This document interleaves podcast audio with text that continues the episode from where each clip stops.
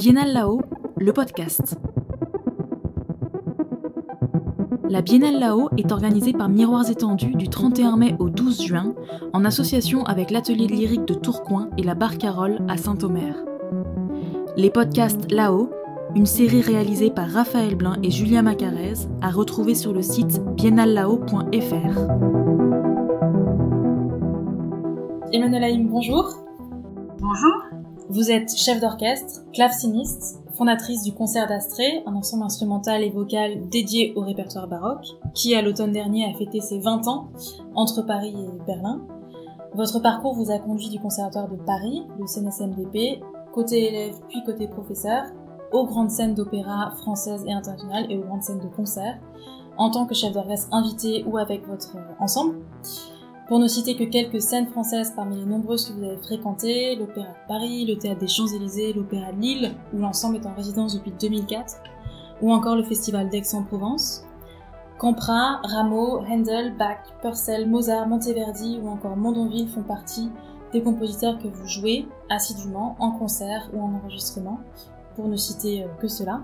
La Biennale là-haut a l'honneur de vous accueillir avec le concert d'Astrée lors de cette première édition pour un concert au Conservatoire de Tourcoing le 2 juin 2022. Concert intitulé Adieu Roma. C'est un concert, il me semble que vous venez de jouer au Louvre-Lens. Pourriez-vous revenir sur la naissance de ce projet? Pourquoi le Louvre-Lens? Alors euh, oui, euh, le, Louvre-Lens, euh, nous avions joué pour l'inauguration du Louvre-Lens. J'avais été à l'époque contactée pour m'occuper d'une partie de la musique du musée et de, concerts qui puissent tisser des liens en fait entre les expositions, qu'elles soient temporaires ou permanentes, les collections permanentes, et puis la musique. Et évidemment, c'est c'est très, j'allais dire, euh, inspirant et je, dirais même euh, euh, facile parce que les liens sont tellement forts dans ces, entre ces deux formes artistiques que c'est très stimulant et il y a, énormément d'idées qui peuvent jaillir de ça. Et donc là, on fait, on fêtait le dixième anniversaire du Louvre-Lens et à cette occasion, euh, nous avons enfin, réfléchi euh, ensemble si, le, si nous pouvions revenir et travailler sur la thématique de leur exposition, et qui est sur la Rome antique. Et j'ai travaillé autour de ça. Il y avait mille et une idées euh, qui jaillissaient parce que Rome est une ville qui a inspiré énormément de compositeurs, où beaucoup de, de compositeurs ont séjourné, où les personnages historiques de cette romantique ont inspiré plein de compositeurs. Donc, je me suis retrouvée avec de quoi faire à peu près 18 programmes. Et donc, la difficulté était plutôt celle de choisir et d'arriver à finaliser en un seul programme. Assez tôt, se sont dessinées des figures de femmes, pour la plupart au destin tragique, qui, qui ont été soit d'illustres romaines, comme cette Lucrèce, violée puis euh, conduite au suicide par le déshonneur que constitue ce, viol, et mise en musique de nombreuses reprises.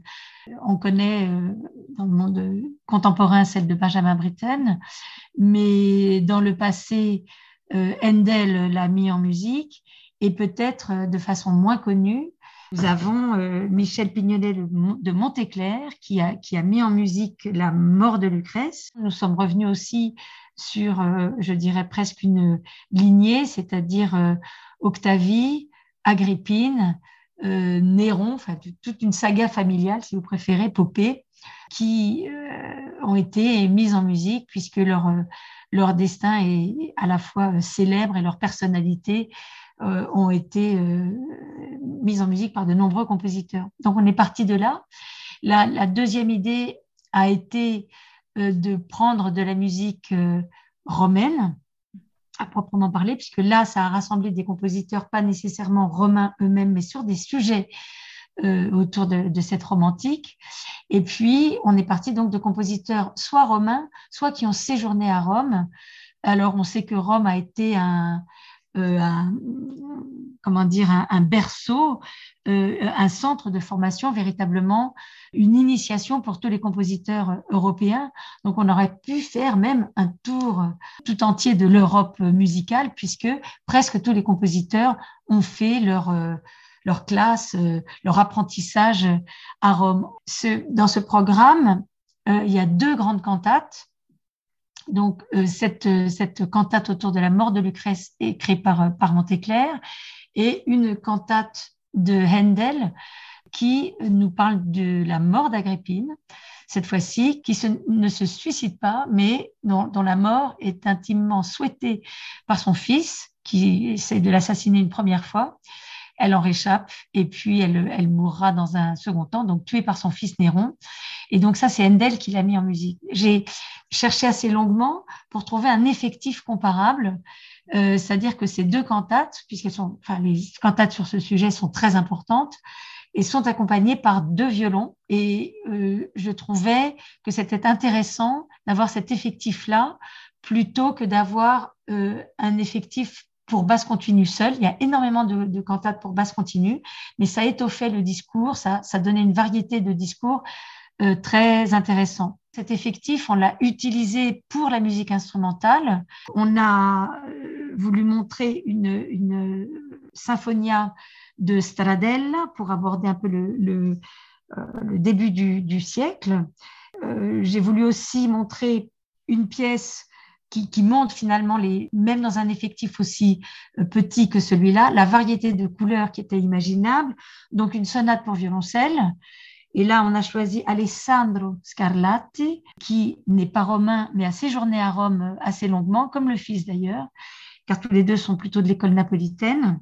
Une autre sonate de Stradella, qui a fait aussi, lui non plus n'est pas romain, mais a fait un séjour assez long à Rome, et qui, est très inhabituel, je trouve, dans un effectif moins connu, et qui est pour violon et violoncelle obligé et basse continue. Et là, le violoncelle est montré extrêmement différemment dans un dialogue avec le violon, très, très, très fantaisiste, voire fantasque. La pièce est, est, assez survoltée, toujours dans un langage inattendu. C'est vraiment euh, une pièce extrêmement euh, intéressante. Dans ce programme, il y a deux pièces qui précèdent un peu tout ça.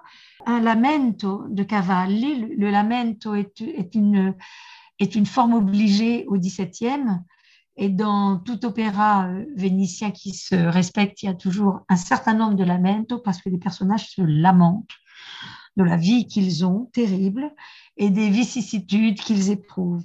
Alors, dans le cas de cette pièce-là, il s'agit d'Attilia, euh, qui est désespérément amoureuse d'Alexandre le Grand, qui ne veut pas d'elle. Et donc, il y a un, un absolument somptueux qui est écrit pour les cordes et c'est des pièces absolument euh, magnifiques qui sont souvent sur des basses obstinées, que le public reconnaît facilement, mais qui permet, malgré tout, sur cette basse obstinée, euh, une invention absolument constante, par moments répétitive du personnage qui se lamente, et parfois euh, qui digresse complètement, que ce soit sur le plan harmonique ou sur le plan mélodique. Et puis dans les pièces qui précèdent un peu, puisque là on est en 1750, de, euh, un petit extrait du couronnement de Popée, qui est une pièce très étonnante, presque une, réflexion poétique de, Néron sur la beauté de Popée, et plus particulièrement sur la beauté de ses lèvres, donc des baisers qu'elle pourrait donner. Mais ça, ça, suit une scène euh, très violente euh, euh, dans lequel Néron se montre extraordinairement violent et ça précède la, mort de Sénèque qu'il va ordonner. Donc c'est très paradoxal d'avoir une pièce aussi poétique, magnifique. Le, livret euh, qui est fait par Bouzenello est tout aussi un chef-d'œuvre tout, tout, autant que la musique l'est. Néron se plonge avec délectation dans la, la contemplation des lèvres de Popée.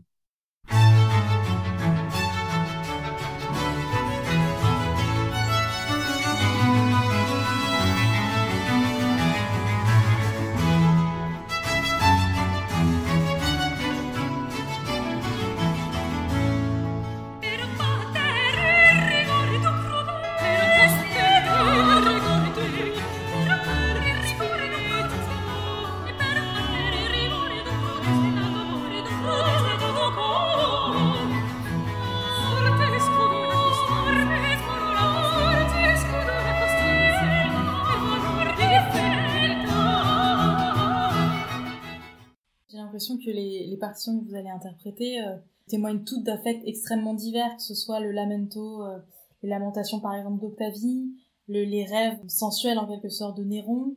J'ai l'impression que le, concert circule entre, hum, entre différents points de vue, notamment féminins, et, et, leur permet à chacun de s'épanouir et de se répondre. Oui, alors évidemment, euh, c'est rare qu'on raconte l'histoire des gens qui n'ont pas d'histoire. Il est toujours plus intéressant de raconter des histoires, des histoires terribles. Et, et, ces catharsis, en fait, les histoires terribles qui, qui, qui arrivent aux gens, intéressent les compositeurs et intéressent le, public et les gens qui les écoutent. Pourquoi? Parce que précisément, c'est des histoires dont, dont on ne voudrait pas qu'elles vous arrivent. Et de les voir représentées, eh ben, c'est une forme de libération. On se dit, ben, très bien, ça se passe là, dans ce que j'écoute, mais moi, ça me libère des choses qui pourraient mm, peut-être m'arriver. C'est une des, en tout cas, l'explication que les Grecs euh, donnaient à la tragédie, puisqu'elle était une façon de libérer nos, nos angoisses des événements tragiques qui pourraient nous arriver. Euh, et de les voir représenter une forme de libération. Et le, le 17e, qui admirait énormément la Grèce euh, antique, euh, puis la romantique, qui, qui, qui, a repris une partie de ces, de ces modèles, euh, s'intéresse à la tragédie et s'intéresse aux moments tragiques de nos vies. Et évidemment, les femmes ne sont pas épargnées dans ces moments tragiques, puisqu'elles sont abandonnées, assassinées, ou elles sont violées, etc. Euh, bon, il y a d'autres moments évidemment heureux en musique dans cette euh, Arcadie euh, que les compositeurs du XVIIe ont voulu. Il y a aussi toute une partie très pastorale et où, où, où, on est dans des choses beaucoup plus légères. Là, je dirais que le sujet de la romantique m'a plus entraîné vers, les, vers, vers une thématique tragique que, euh, que vers une thématique, euh, je dirais, euh, pastorale et bucolique. Et puis, ça a donné lieu à de la musique absolument euh, sublime. C'est vrai que dans cette musique, puisque là, on est dans une musique italienne, il y a un lien avec le texte qui est extrêmement fort, un lien avec la dramaturgie qui est extrêmement fort. Une partie de, ce qu'on entend là était aussi destinée à un public à Rome quand l'opéra y était interdit et que du coup, on pouvait avoir ben, un, un, petit opéra déguisé et éprouver euh, euh, tous les sentiments qu'on peut éprouver à l'opéra, mais tranquillement euh, sous couvert de, du nom sibyllin de cantate. Par exemple, le grand monologue de, que cette cantate de Agrippina condotta morire, et Agrippine qui c'est le, projet de Néron euh, de la tuer puisqu'elle est réchappée du premier assassinat, alterne entre amour maternel et euh, désir de vengeance, euh, souhait d'en réchapper, fierté d'être romaine, consciente de sa, de sa place euh, euh, d'impératrice. Tout ça mélangé donne lieu à voilà, une espèce d'immense monologue et d'une scène très extraordinaire et très particulièrement difficile pour, pour la chanteuse qui alterne entre, dans, dans, dans tous ces moments-là. J'ai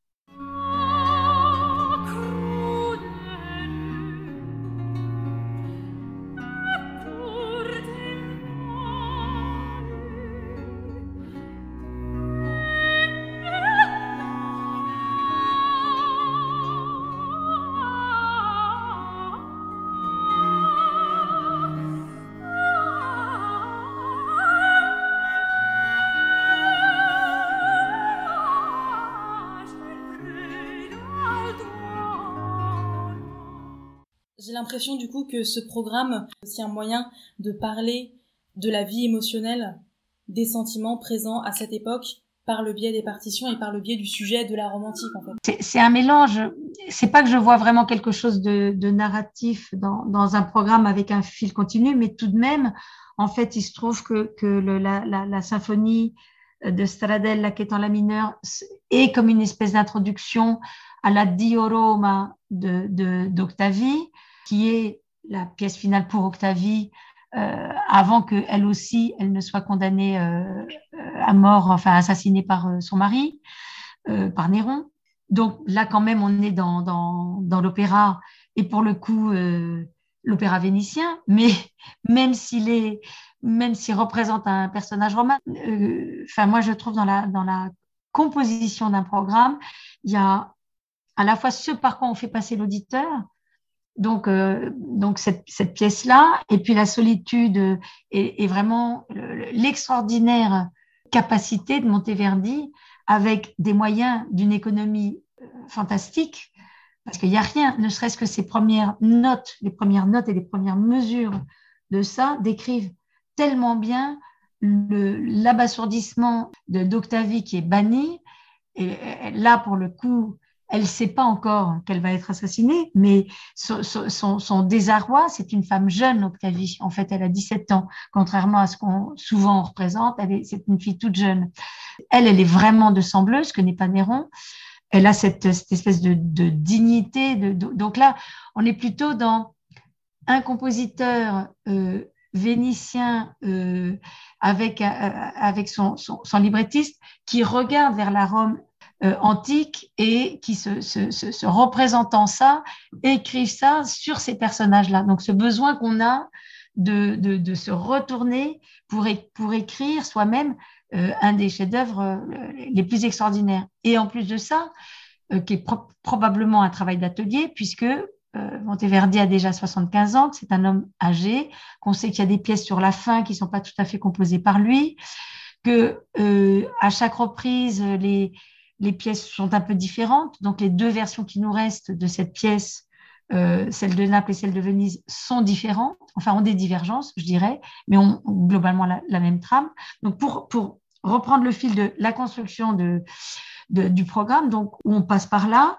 Là, on plonge dans une pièce euh, un tout petit peu plus euh, tardive pour violoncelle. Et là aussi, il y a une espèce de solitude. Euh, dans... C'est un langage très inhabituel aussi que cette pièce, qui est peu jouée. et pour ensuite aller vers une pièce qui est, qui est ce Monteclair, qui nous parle des mélanges des goûts français et italien.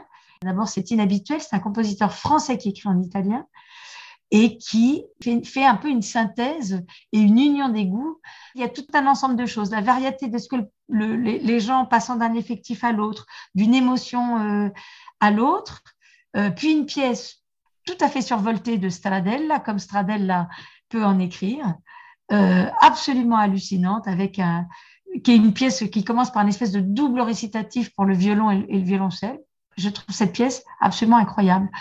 Et pour, je dirais, revenir en arrière, puisqu'on a le cavale qui, est à ce moment-là, cette lamentation un peu lancinante, à la fois d'un langage euh, simple et complexe. C'est simple et efficace euh, dans, dans, dans son écriture, et c'est très direct. Et c'est très beau sans se poser aucune question. C'est-à-dire des gens qui n'ont jamais entendu de musique ancienne, ils se posent même pas de questions tellement ils trouvent ça beau tout de suite. C'est immédiat comme beauté, Cavalli. Et voilà. Et puis après, pour arriver à cet énorme monologue. Donc, si vous voulez, comme pour moi, j'essaie toujours de réfléchir euh, dans un programme à une espèce de, progression et de construction de là où on emmène les gens. Il y a quelque chose de très fort dans, ce que vous venez de dire, c'est cette manière de faire dialoguer des faits antiques, l'histoire antique, y compris euh, la mythologie, les légendes, euh, le devenir musical, la manière dont, ces légendes sont reprises au XVIIe et au XVIIIe siècle par des compositeurs qui se les approprient, et nous, en 2022, le devenir de cette musique aujourd'hui, et la manière dont elle nous parle encore. Euh, voilà, c'est pour ça que moi, c'est souvent quand on parle du répertoire baroque, en pensant que c'est un répertoire enfin pour, pour, des gens qui sont pas nécessairement euh, euh, connaisseurs, qui pourraient penser que c'est un répertoire qui va être difficilement accessible, qui ne vous parle pas directement, mais les gens n'ont pas tant changé que ça. En réalité, les émotions des gens ne sont pas si différentes que ça. Et par exemple, sur, euh, sur des, Didon euh, abandonnés ou, euh, euh, ou, des, ou des Octavies délaissées et prêtes de mourir. Enfin, la, façon dont on va décrire les, sentiments que, que, traverse un personnage comme celui-là, malgré tout, presque tout le monde a eu une expérience de ça et peut s'identifier à ça et peut comprendre et entendre ça. Et même si on l'a pas vécu, voilà. Donc moi, je crois beaucoup à l'universalité euh, de tout ça et, la communication euh, pour moi, très linéaire, des, à la fois des gens du passé et des gens du futur, et qui, en musique, euh, me semble très importante. C'est pour ça que c'est pour moi pas du tout une musique du passé. C'est une musique d'aujourd'hui, en réalité. Et c'est ce que faites d'ailleurs avec des gens d'aujourd'hui et ce qu'ils sont aujourd'hui. Cette incarnation aussi par des gens d'aujourd'hui, avec ce qu'ils ont vécu aujourd'hui, euh, voilà, et même si par exemple euh, des violonistes euh, comme, comme David Plantier qui sera là par, exemple avec nous, ou Mauro Lopez qui, sont là, qui sont des gens qui ont étudié vraiment en profondeur l'histoire par exemple du violon en Italie pendant ces siècles et qui sont des puits de science absolue sur ce répertoire, ont quand même une façon de le, faire vivre et de le restituer euh, d'une façon très contemporaine, quoi, et qui parle à des gens d'aujourd'hui. C'est-à-dire que où la beauté et, euh, l'originalité ou l'intérêt de tel ou tel compositeur qu'on aura pourtant un peu délaissé, euh, peut-être parce qu'il y a tellement de bonne musique, et tant mieux, eh bien, font, nous donnent ce lien qui nous intéresse et qui nous rend aujourd'hui à la fois vivants, sensibles et connectés les uns aux autres. Et je reviens à ces figures féminines que vous mettez en avant, Lucrèce, Agrippine, Octavie. Quels sont les enjeux de la représentation dans ce concert? J'avais beaucoup hésité. Il y avait, il y avait des, par exemple, une cantate très intéressante de Stradel là, sur l'incendie de Rome euh, qu'une basse aurait pu euh, chanter et euh, Néron qui se réjouit de voir euh, tous ces chrétiens qui, qui, qui brûlent euh, aussi sur, et qui éclairent extraordinairement bien euh, la voie appienne, etc. Et puis Rome qui brûle, c'est tellement, voilà, donc rien à, rien à voir. Donc il y avait, il y avait aussi des tas d'autres personnages qui, qui m'intéressaient, mais il y avait aussi un aspect pratique. Dans ce cas-là, j'aurais voulu avoir un personnage masculin et, et, le personnage féminin. Je n'arrivais pas à trouver de pièce qui rassemble tout l'effectif par exemple, pour euh, et cette voix-là, et la voix de Chiara, et les deux violons, là, je trouvais pas exactement, et la thématique romaine en même temps. On aurait pu faire euh, ça avec une, contralto, et ça aurait pu être des personnages euh, masculins aussi. Alors, c'est vrai que les personnages féminins au, au, destin tragique sont beaucoup mis en musique de façon générale. C'est toujours intéressant. Féminin, mais je dirais universel. Que pour la raison d'État, on assassine sa mère, son, beau-père d'ailleurs avant, il aurait pu chanter aussi pour, l'occasion et nous, et, nous faire, et nous faire connaître ses sentiments. C'est vrai que c'est très spectaculaire d'assassiner sa propre mère dans ces tragédies, ces moments tragiques. Ben, on a effectivement Médée qui tue ses enfants. Euh, alors là, c'est pas un sujet euh, romain, mais voilà, on prend des sujets particulièrement forts. Et je pense que c'est plus universel que juste la chose féminine, euh, mais euh, parce que euh, parce qu'on pourrait prendre euh, Électre et Oreste, enfin ou Oreste qui tue sa mère, par exemple, et Oreste chante à d'autres occasions. Donc, ça aurait pu être des personnages masculins. Il se trouve que ce sont des personnages féminins parce qu'il y en a beaucoup, mais c'est très universel. Et je pense que ça représente euh, voilà, des, moments signifiants parce qu'ils sont exactement la chose dont vous voudrez qu'elle ne vous arrive pas. Quoi. Dans ce que vous dites, l'un des autres thèmes, c'est aussi celui de Rome, euh, entre cette grandeur impériale et, euh, et en même temps cette décadence, la violence à Rome capable des pires crimes, des pires euh, turpitudes. C'est aussi, j'ai l'impression, un fil rouge. Si on s'intéresse à Rome, c'est la première chose qui vous vient à l'esprit ce qui est étonnant, c'est de voir l'inspiration des, compositeurs avec ça. Et Handel, par exemple, est tout jeune quand il écrit cette pièce. Et c'est absolument euh, magnifique comme il dépeint bien les, vraiment les, mouvements contradictoire d'Agrippine qui se dit je peux pas faire ça et qui repense à Néron bébé, qui repense euh, à sa grossesse et qui, qui, qui, repense au moment, au moment très très heureux, euh, voilà, et en se disant mais ça, ça ne se peut pas. Comment est-ce que je vais survivre à ça? Et son évolution jusqu'à la dernière pièce où elle dit bah, je mourrai, je mourrai digne et je reviendrai te hanter jusqu'à la fin des temps et je serai ta tortionnaire jusqu'à la fin des temps malgré ça. Mais moi, je te donnerai un exemple de dignité impériale telle que tu seras jamais capable d'en avoir.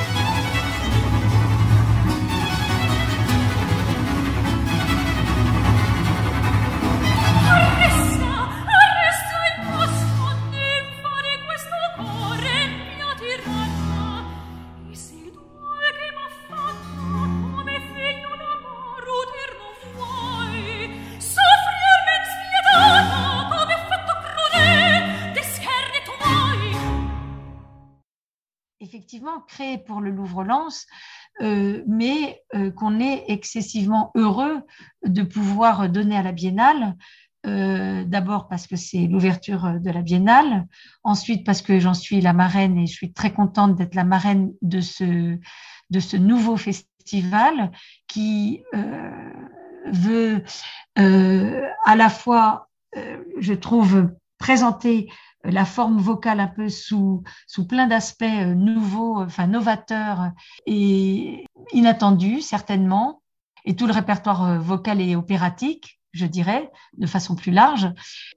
Aussi de, de, de, se promener sur le territoire et de montrer à un public extrêmement varié que cette euh, musique, et de façon générale, que la musique vocale et que la musique euh, lyrique est destinée euh, à tous, parce que la voix, eh bien, non seulement c'est la musique, mais en plus, elle a les mots.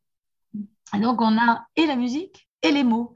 Et c'est juste, c'est juste merveilleux et qu'il faut pas penser que euh, un répertoire qui serait supposé euh, être de, répertoire classique serait moins adapté à n'importe quel public. Donc en fait, c'est vraiment euh, une programmation qui est faite pour tous les publics. Et je trouve que c'est une chose à souligner que la création d'un festival comme celui-là, qui particulièrement cherche euh, ce, cette ouverture-là, euh, aussi par des, des, des, des formes, euh, je dirais, audacieuses, euh, des, mises en scène euh, différentes, des mises en espace différentes, des lieux différents, des façons de souligner la musique du, de façon peut-être inattendue et que le public devrait tout à fait venir sans, voilà, avec curiosité et appétit, je dirais.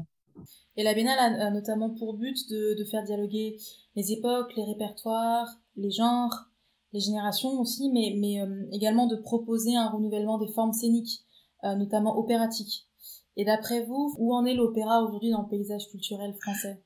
Alors c'est une non, c'est une bonne question parce que c'est clair que très souvent il y a des gens qui me disent ah mais vous faites euh, euh tout un travail sur euh, sur l'opéra en vous plongeant sur euh, le, le, son tel qu'il était à l'époque, l'interprétation telle que le, la souhaitait le compositeur, les instruments tels qu'on pouvait les entendre, le diapason là où il était, etc., etc. Donc un travail historique de recherche euh, considérable. Euh, et en même temps, je pense que dans la représentation, euh, et puis donc, pardon, les, les, les, gens me disent, et vous avez une mise en scène très très contemporaine, qui a rien à voir, euh, euh qui raconte tout à fait une autre histoire, qui transpose les choses. Je, je repense par exemple au Festival d'Aix quand on a donné le, le, Triomphe du temps et de la désillusion de, de Handel, qui est un, opéra, un oratorio de 1707, qui était quand même écrit pour la morale générale de tout un chacun qui était eh bien, il faut préférer la beauté céleste qu'on va mériter par ses bonnes actions sur Terre plutôt que la beauté terrestre qui est caduque et qui ne sert pas à grand-chose, enfin, ou les plaisirs terrestres immédiats, comme tout le monde sait, qui ne servent à rien. et euh, le, travail qu'a fait euh, Krzysztof Warlikowski, qui est passé par énormément de phases diverses et variées sur, la, possibilité de mettre ça, en scène, a été une histoire très contemporaine d'une jeune fille qui perd d'abord son amant d'une overdose, qui vit dans une famille plus que dysfonctionnelle, voire abusive, en tout cas avec un père abusif. Et euh, cette vie euh, impossible ou cette dérive d'une toute jeune fille dans cette famille-là la conduit vers le suicide, qui sont des histoires contemporaines qu'on peut entendre. Et j'ai trouvé absolument remarquable le, travail de Christophe, parce qu'effectivement, comment représenter une œuvre comme celle-là aujourd'hui? Donc, je crois tout autant à ça que à des gens qui font euh, un travail euh, historique tel qu'on a pu se le, se le représenter avec l'étoile peinte, les dieux qui montent, qui descendent, qui machin, les enfers, les, les euh, costumes tels qu'on pouvait les avoir, et même un souci de la représentation très, très, très, très historique, parce que quelque part, il nous parle aussi à nous contemporains. Donc, je, je pense qu'il faut... Euh, avoir euh, une liberté de, de, regard. Euh, ce qui, ce qui me semble le plus important, c'est que le travail scénique soit vraiment en lien et vraiment en écho avec la musique qu'il représente. Ça pose la question beaucoup plus large, mais de toujours ce rôle euh, de l'artiste, mais en particulier du musicien ou de la musicienne dans, dans la cité. En tout cas, au concert d'Astrée, c'est un credo qu'on a, qu'on a depuis toujours, c'est-à-dire qu'on a même pas attendu d'être aidé d'une façon quelconque pour euh, faire le travail euh, quand même social d'une certaine façon qu'on peut faire, c'est-à-dire pour que nous soyons inclus autant que faire se peut dans la ville, dans la société, dans, dans je ne sais pas, par exemple, moi, quand je faisais des, tournées que je dirigeais au, festival de Glenbourne dans le touring, où on joue dans les villes les plus insolites, si je puis dire, d'Angleterre, dont on ne sait même pas euh, où est-ce qu'elles sont sur la carte. Et j'avais deux places de façon systématique, mais dans des villes où je ne connaissais strictement personne. J'ai toujours trouvé deux personnes pour les faire venir à chaque soir. Je me disais, c'est pas possible que je joue ce soir, j'ai deux places, je veux trouver quelqu'un. Et euh, euh, d'arriver à, convaincre des gens, mais que vous connaissez à peine ou même pas, peut-être vous passez, euh, eh ben vous arrivez à les convaincre et les gens ils sont euh, très contents. Pour moi, je ne peux pas m'imaginer de, faire quelque chose euh, qui soit pas qui soit pas partagé et pas juste partagé avec les gens qui connaissent quoi, ou par les gens qui seraient initiés. Je pense aussi que la musique a une, a une force consolatrice extraordinaire, elle a une force de lien extraordinaire. Les gens ne pourraient pas vivre sans musique en réalité. On a été taxé d'être non essentiel pendant un temps. Je pense que c'était juste une façon de dire parce qu'on aurait privé pendant tout ce temps-là les gens d'écouter de la musique par exemple, ils auraient certainement vécu cette période plus difficilement. Et donc, c'est pas pour, pour nous dire on est utile, mais en tout cas, on veut se rendre utile.